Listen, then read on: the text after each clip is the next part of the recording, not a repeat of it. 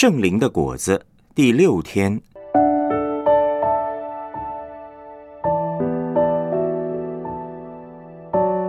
最大的喜乐。诗篇十六篇八到九节，十一节，我将耶和华常摆在我面前，因他在我右边，我便不致摇动。因此，我的心欢喜，我的灵快乐，我的肉身也要安然居住。你必将生命的道路指示我，在你面前有满足的喜乐，在你右手中有永远的福乐。腓利比书四章四到五节，你们要靠主常常喜乐。我再说，你们要喜乐，当叫众人知道你们谦让的心。主已经尽了。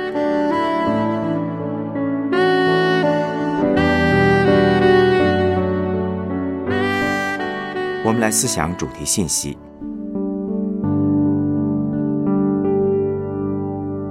基督徒最大的喜乐是什么呢？基督徒最大的喜乐，不只是知道耶稣基督已经从死里复活。基督徒最大的喜乐。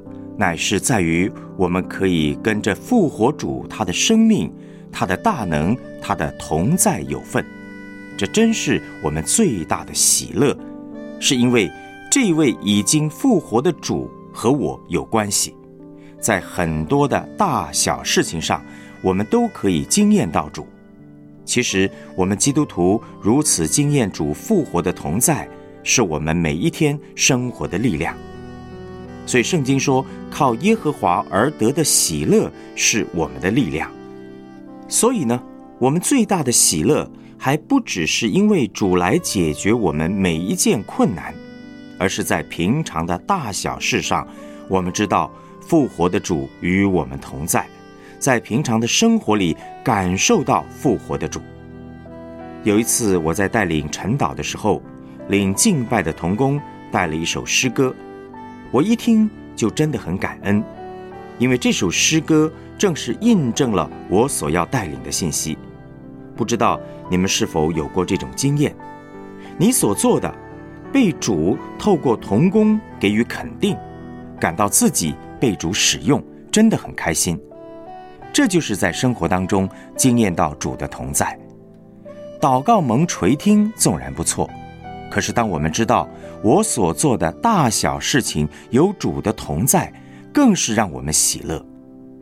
基督徒最忧愁、觉得最不快乐的时候，就是离开主的同在。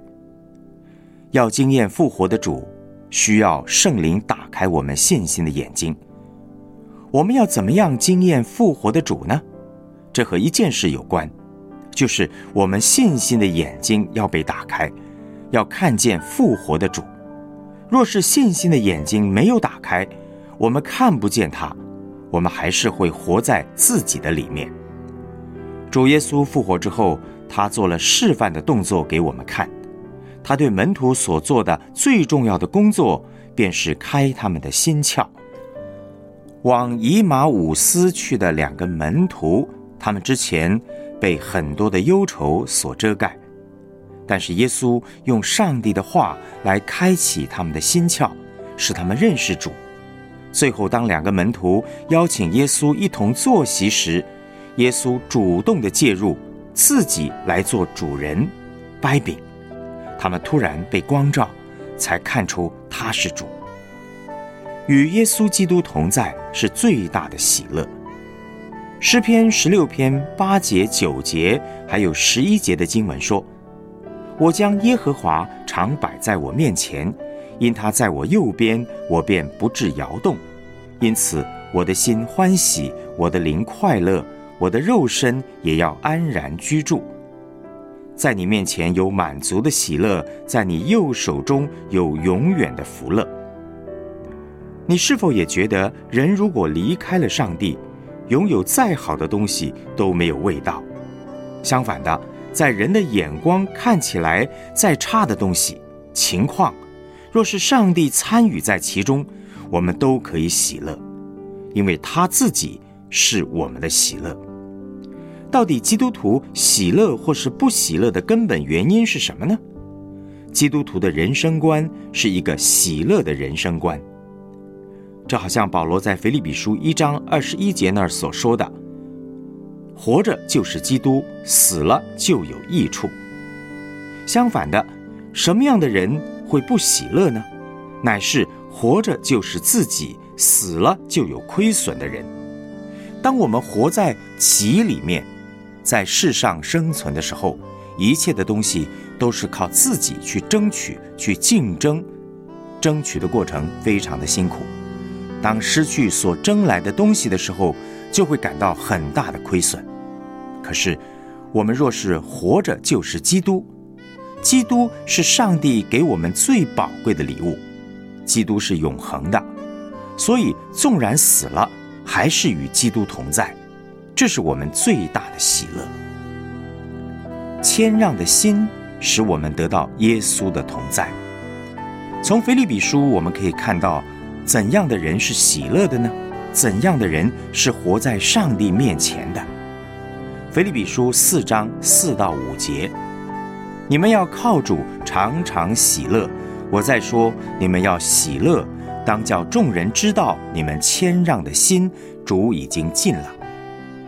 有一种基本的态度能让我们喜乐，那便是谦让，也就是不坚持己见，而让主来引导我们的心。这里的“主已经尽了”呢，其实有两方面的意思，一个是指空间，主就在我们旁边。正如诗篇所说的，将耶和华常摆在我面前。另外一个呢，是指的时间，主要来了。无论是在时间还是在空间上，唯有活在主里面的人才会喜乐。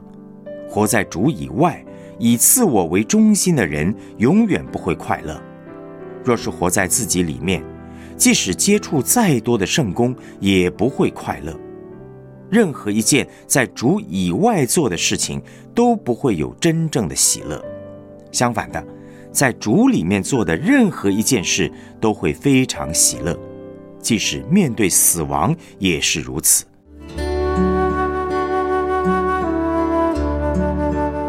我们来思想两个问题：耶稣现在在哪里呢？你怎么确定他的同在呢？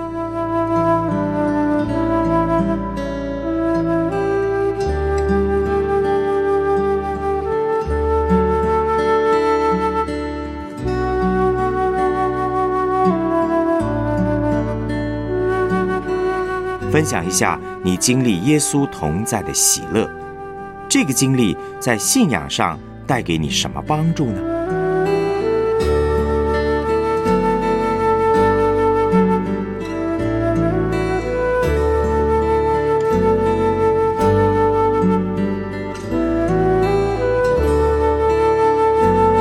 我们一起献上祷告，主耶稣，我感谢你，你是从天上来到人间的主。